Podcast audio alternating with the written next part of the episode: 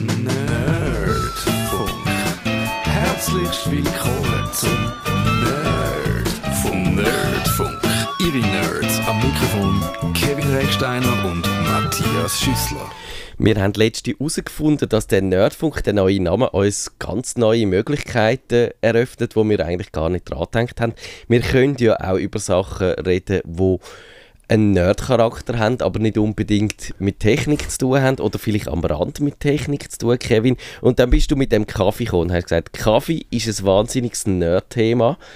Und dann haben wir gefunden, jawohl, wir müssen über Kaffee reden und haben uns den Daniel Hofstetter dazu geholt. Schönen guten Abend. Und du bist Kaffee-Nerd, darf man das so sagen? Ja, das darf man so sagen. Ich habe auch eine Nerdbrille, wenn ich nicht gerade Kontaktlinsen trage. Was ist eine Nerdbrille? Ja, so der Klassiker, äh, minus 8, stark kurzsichtig und dann so Holzrahmen. Ja, Aha. so fast Steve Urkel.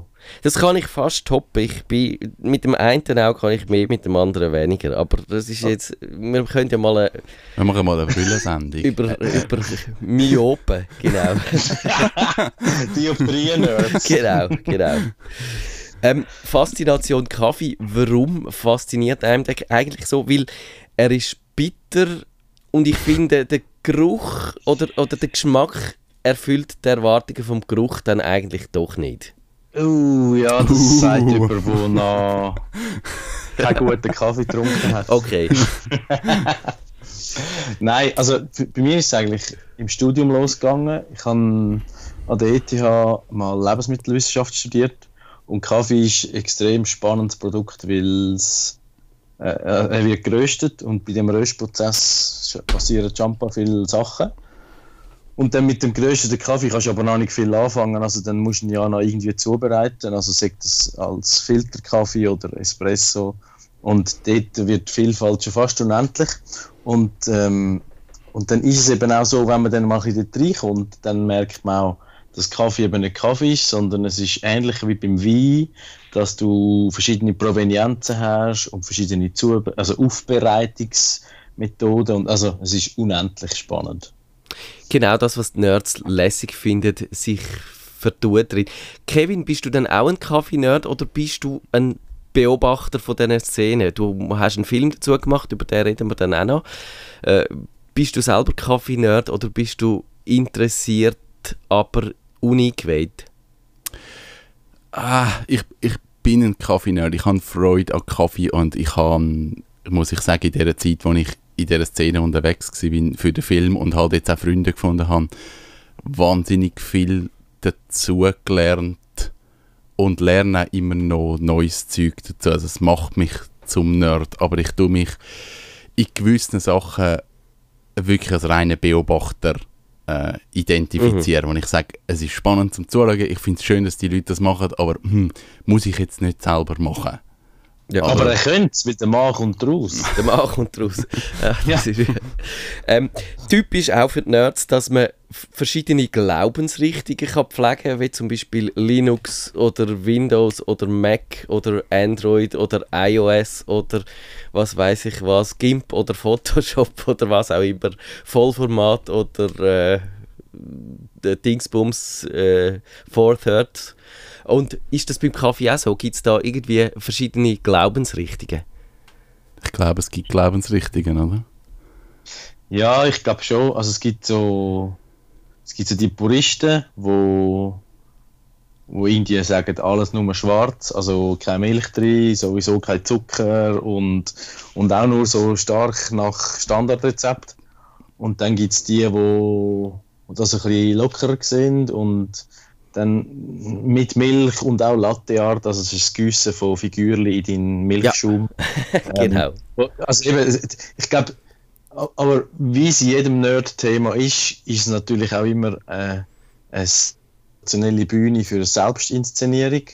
Und darum wird eigentlich die Meinung oder das Dogma fast zum Programm, oder? Mhm. Das zelebriert man dann auch, wie das ja, andererorts auch der Fall ist. Extrem. Also ich, ich finde, in der Schweiz ist es fast so ein bisschen brav.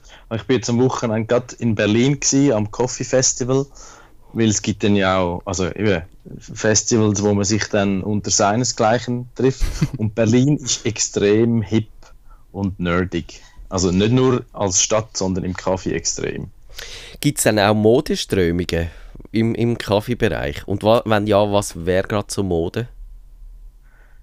Ja, also im, das Jahr ist Cold Brew angesagt. Also ist jetzt natürlich auch ein bisschen sommerbedingt, aber das ist jetzt ein recht Trendthema, wo auch schon die, die grossen kommerziellen Ketten jetzt aufgegriffen haben. Also es ist eigentlich ein kalter Filterkaffee, wo du über Nacht oder einfach sehr, sehr lange, in die zwischen 8 und 20 Stunden ähm, ansetzt. Also sehr grob gemahlener Kaffee, kaltes Wasser und dann eigentlich wie bei der Großmutter zu Hause das Filterkaffee zu, äh, Zubereitungsverfahren.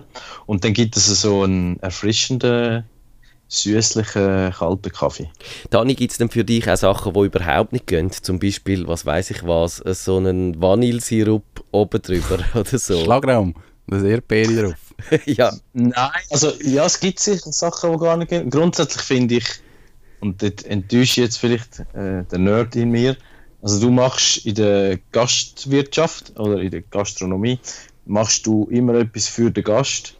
Und wenn du dich vor allem selber willst zelebrieren dann hast du es irgendwie nicht verstanden. Also ich, ich müsste eigentlich die Erwartungen von meinem Gast erfüllen. Und darum, wenn jetzt der Caramel Macchiato will oder wer, was auch immer, dann kann man entweder sagen, ja, Entschuldigung, da sind sie im falschen Betrieb oder, oder ich erfülle den Wunsch. Was für mich gar nicht geht, ist so Kopi Luwak. Also es ist das hat man auch schon gehört, das ist der Kaffee, der ursprünglich aus Indonesien kommt und von Katzen gegessen ah, wurde. Ist, die, das ist die der, Darm, das ist Darm der ominöse Kaffee.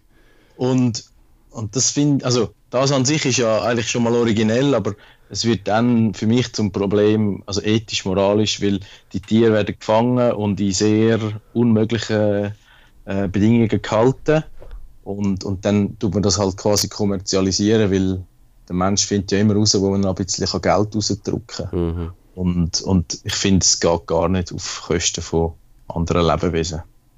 Darum das, ja. Eben, bei sonst einem, einem vegetarischen Produkt ist das eigentlich tatsächlich ein bisschen Unsinn. Jetzt die grosse Frage, wie macht man einen guten Kaffee? Ich glaube, dort, dort fängt eben das Nerd-Getue an. Das, das, ja, wie lange hast du Zeit? Eben, jetzt hast du etwas angesprochen, okay. da, brauchen wir, da machen wir einen eigenen Podcast nur für das. Vom Pandora. Es, ich glaube, es gibt so gewisse Grundregeln, wo man kann sagen, dass in diese Richtung kann es gehen. Aber genau. es ist... Okay. Bei den zehn Geboten. Die zehn Gebote. Also ich würde mal sagen, schlussendlich das Produkt, wo, wo Kaffee ist, sollte mal guter Kaffee sein. Also du, du musst mal mit einem guten Produkt überhaupt anfangen. Also kein Sackmehl, wo ja, also größten Sackmehl. Das ist jetzt etwas Logisches, man sagt, ja, es macht eigentlich Sinn. Dann möglichst frisch gemahlen. Frisch geröstet. Ja, frisch geröstet, frisch gemahlen. Also das heisst, wenn man im Laden dann so den gemahlenen Kaffee kauft und den nach drei Monaten im Schränkchen hat stehen lassen, dann ist er nicht mehr so guter Kaffee.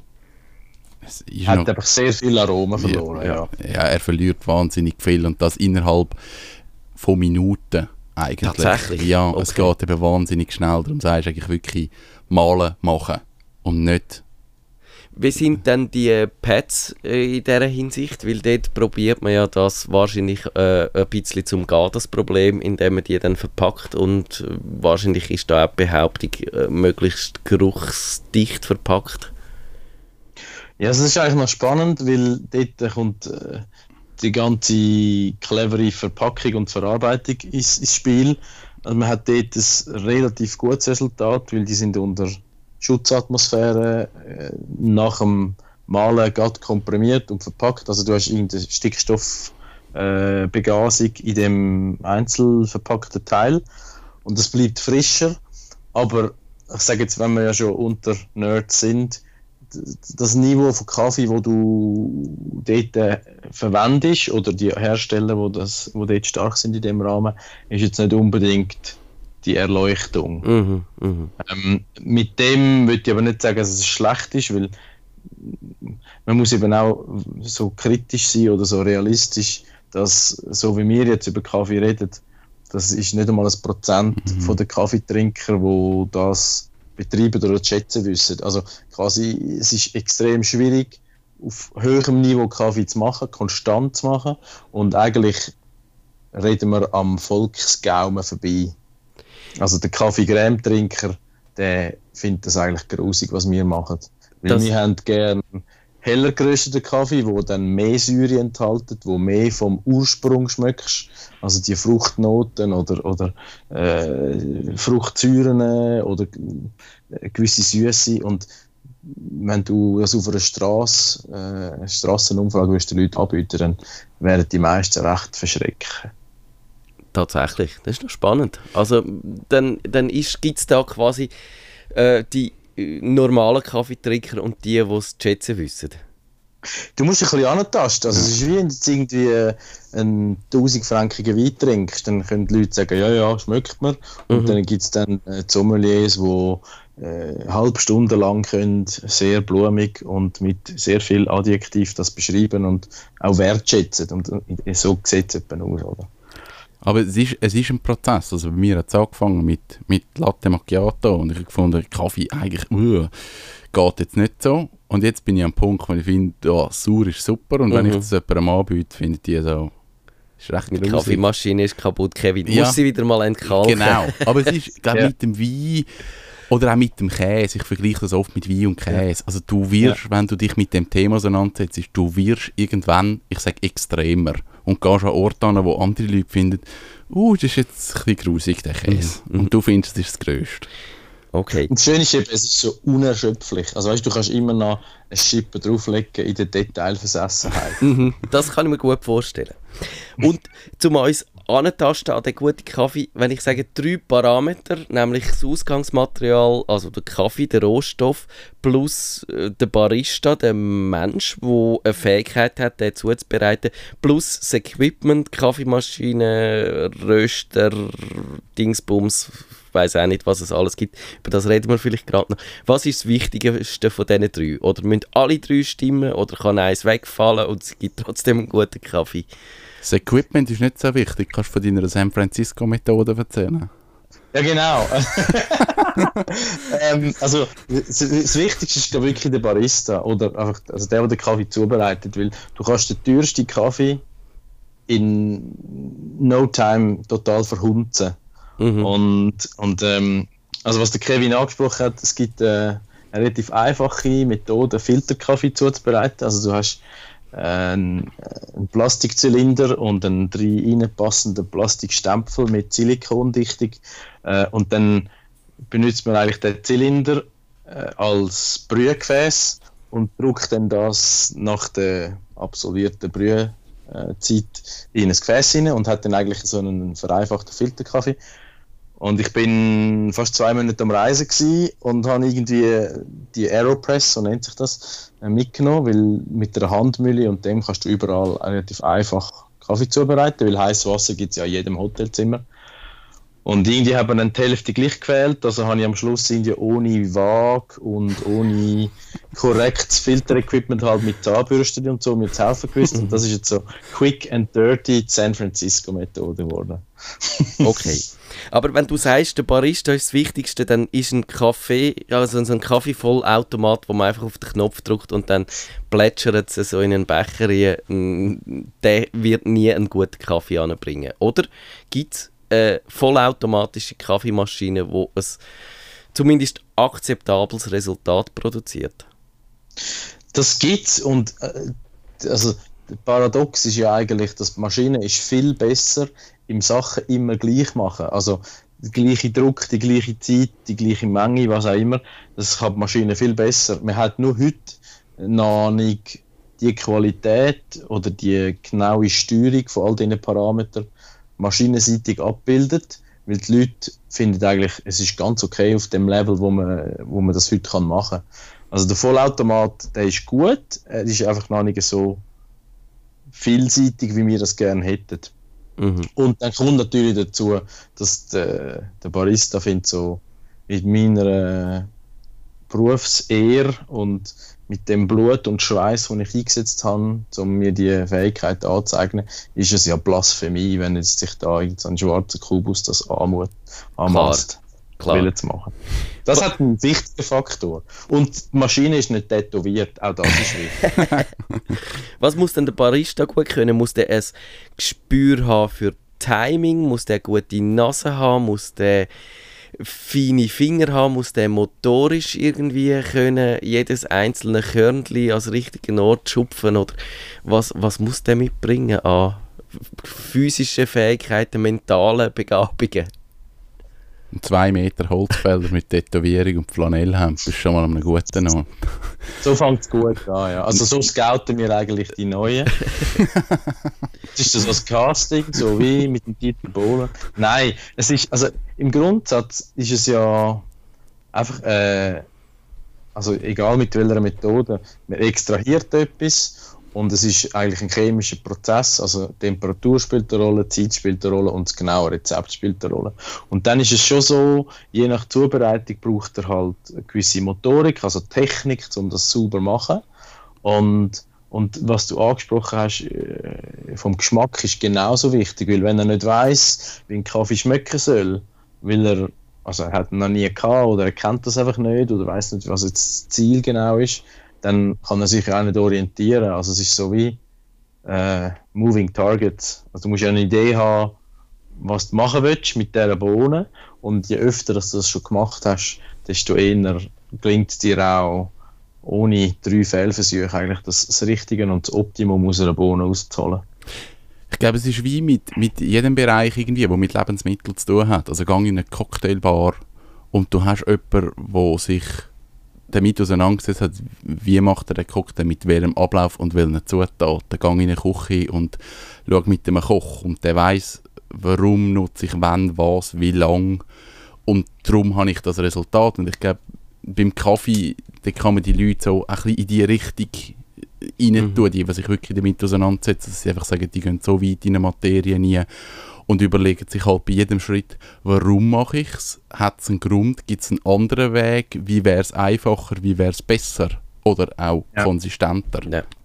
Kann man als Barista einem Kaffee seine eigene Note geben oder ist das eher so, dass man sich aber am Ideal annähern wo alle das gleiche Ideal vor Augen haben? ich glaube, es gibt schon gewisse Standards, ähm, also, wo, wo sicher auch international genormt sind. Also es gibt äh, ein, ein Bewertungsformular oder ein, ein, Scoring-System zum Kaffee bewerten und, und das hat sich durchgesetzt. Äh, es gibt aber regionale Unterschiede. Also beispielsweise in Skandinavien äh, trinkt man oder röstet man vor allem auch den Kaffee ein bisschen anders als an der Westküste äh, von, von den USA. Und, und die Unterschiede gibt es sicher, aber ich glaube, so innerhalb von diesen äh, einzelnen Communities ist schon klar, was ist jetzt das Beste und hast du es jetzt erreicht oder nicht. Mhm.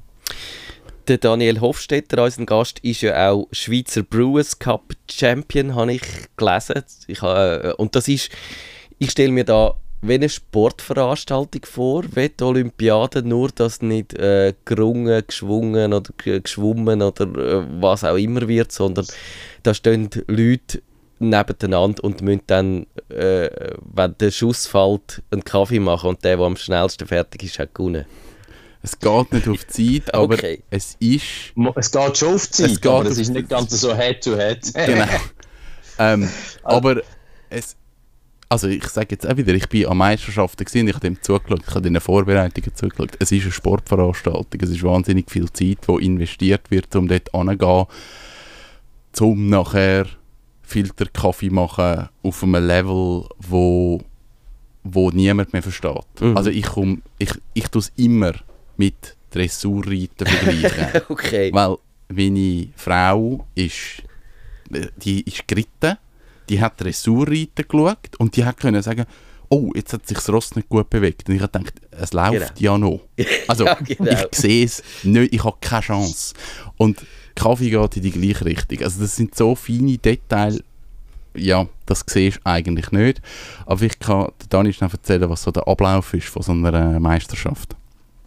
Genau, also es gibt eigentlich jetzt im Brewers Cup gibt's zwei verschiedene Teile von der, vom Wettkampf. Im ersten Teil, und das ist, finde ich, fast das Spannendere, kommst du einen Kaffee über, wo du nicht kennst. Du musst äh, ein Wasser benutzen, wo du nicht kennst. Wasser ist sehr wichtig, weil das ist 99% vom, vom finalen Getränk.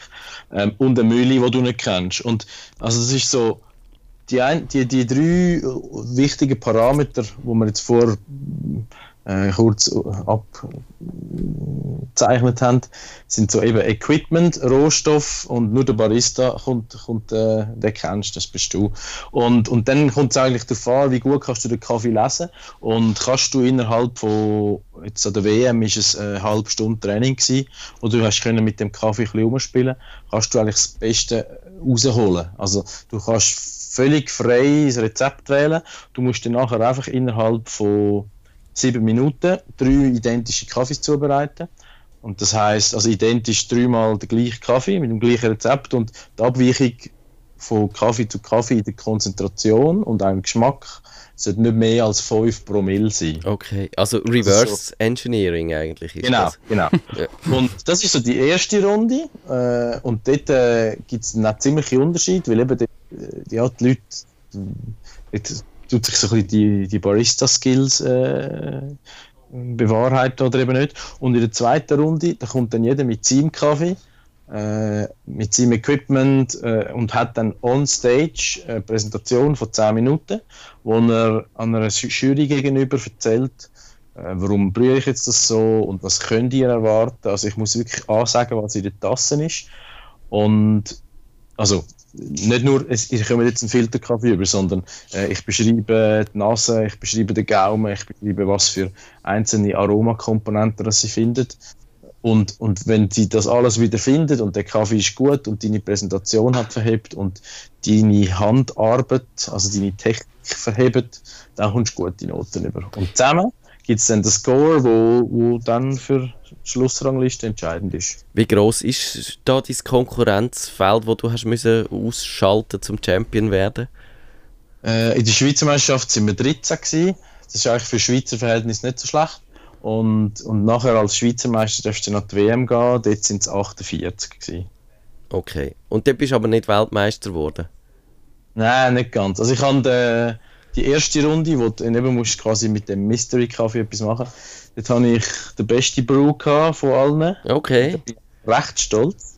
Ähm, das hat wirklich Freude gemacht. Und dann nachher mit meinem Kaffee äh, habe ich ein bisschen Gegenwind gehabt. Ich, dann, ich bin am Schluss äh, 22. geworden.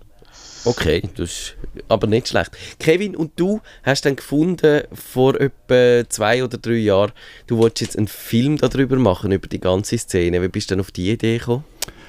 Eigentlich ist es entstanden daraus, dass ich in den USA, also ich habe vorher schon Kaffee spannend gefunden, habe vorher einen Barista-Kurs gemacht, habe das Thema aber so ein bisschen aus den Augen verloren und bin in die USA und dort ist dann das ganze Filterkaffee und, und das Kaffee zelebrieren wieder ein Thema geworden. Und dann bin ich zurück in die Schweiz gekommen und dann habe ich mal umgeschaut, ja, was gibt es für Orte, wo man guten Kaffee bekommt. Und habe die paar wenigen, die es da waren, rausgesucht, bei dort Fotos machen und habe gemerkt, die Leute haben so eine Begeisterung für die Kaffee, und so eine Freude für die Kaffee, dass ich mir überlegt habe, als Projekt so Kurzporträt machen, so wie Meo-Style, so drei, vier Minuten, irgendetwas in die Richtung und dann hat mir jemand gesagt, komm, wenn du den Aufwand eh betreibst, mach doch gerade einen ganzen Film daraus. Und der, der dir das gesagt hat, hast du dann irgendwann mal verflucht für die Idee? Nein, weil es, also es ist ein Stundenfriedhof vor, es hat Frustmoment gegeben, es war nicht cool gewesen manchmal, aber ich glaube, wenn du in so eine Szene gehst und es ist eine Nerd-Szene und es ist eine schräge Szene, aber es ist eine schöne Szene. Also die Leute mhm. sind, sind extrem positiv und du wirst mitgenommen und das, das ist mega schön gewesen. Das hat mir mega viel zurückgegeben. Und darum muss ich sagen, es hat sich gelohnt, trotz Stundenfriedhof. Aber du hast ja auch, äh, eigentlich hätte er schon viel früher sollen rauskommen, hat es mich gedacht. Und dann hast du doch irgendwie mal gefunden, du musst es nochmal anders machen. Ich habe ich habe zuerst den ganzen Film anders geschnitten, rein wie er aufgebaut war. Und habe mich dann entschieden, den ganzen Film komplett umzuschneiden. Aber das habe ich dann auch gemerkt, ich habe mit mehreren Dokumentarfilmen geredet und gesagt, oh, das ist normal. Du schneidest schon mal und dann ja, lass den mal drei Monate weg. Das habe ich gewusst. Sagen dir alle, okay. schneid mal, tu ihn drei Monate weg und dann schaust du wieder und dann denkst du, nein, Das Aha. muss anders sein. So ist es. Dann habe ich wieder von vorne angefangen. Und das ist so der Prozess, das gehört wieder zu. Also, das hat mir in dieser Hinsicht so als Filmer, wie filmst, wie erzählst du eine Geschichte, das Ganze hat mir so viel gebracht. Genau, und der Titel ist Over Extracted und man hat ja zwischen euch beiden, also Kevin und Dani, auch gehört, ihr habt viel äh, so ein bisschen nerdig und insiderige Sachen auch immer mal wieder gehabt. Ich glaube, da haben wir als Outsider nicht alles müssen verstehen, aber was ist denn das Over Extracted? Was ist Overextracted? Ist der Titel vom Dani. Was ich sage, ich gebe den ganzen, das Ganze um Dani. Er ist mit dem Also Titel. Kritik ah, könnt ihr an mich richten. also, Overextract, also es ist ja so, der, der gute Kaffee ist wie eine Autobahn. Du hast links Leitplanken und rechts. Und jeder, der schon mal mit der Leitplanke ein bisschen näher in Kontakt gekommen ist als lieb, der weiß, es ist nicht so gut links und rechts. Und in der Mitte ist so der Sweet Spot, wo alles schön flüssig läuft. Und links von der linken Leitplanke wäre dann unterextrahiert und rechts, also quasi wenn du zu viel rausholst aus der Bohne, wäre dann überextrahiert. Und was du angesprochen hast, äh, also dass der Kaffee bitter ist, das wäre dann überextrahiert. Und wenn er, wenn er sauer ist oder eben äh, noch ein bisschen eher grün schmeckt, dann ist er unterextrahiert. Und die Idee ist mir eigentlich gekommen, weil der Kevin hat das so in der Tiefe präsentiert und auch Leute, die nicht die Szene kennen oder sich dafür interessieren, haben eine Chance zum Schauen, wie viel Herzblut und auch so ein bisschen was für Ideen und Überlegungen sich die Protagonisten machen. Und, und das ist so wirklich so tief rein, dass es fast schon überextrahiert. Ah, verstehe. Fast schon übertrieben. Sehr gut.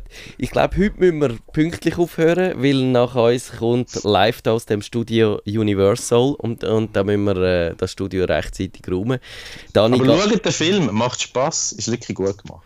am 14. September kann man schauen, wo Kevin. Online, YouTube, Vimeo, whatever. Ich verteile den online. Ja, Du willst kein Geld damit verdienen. definitiv nicht. Ich glaube, es geht um die Leute und ich möchte, dass man diesen Leuten, die das mit so viel Aufwand, so viel Herzblut betreiben, auch dass man dort rein sieht, wie viel das, das ist und wie viel das die Leute machen für so Okay. ein Thema, das eigentlich niemand interessiert. Kevin, das ist super. Wenigstens ein IMDb-Credit musst du dabei rausschlagen, dass, dass Das du auf deine. Rechnung kommst. ich danke euch ganz herzlich. Wenn ihr den Nerdfunk zu wenig nerdig seid, reklamiert sie auf nerdfunk.stadtfilter.ch. Nerd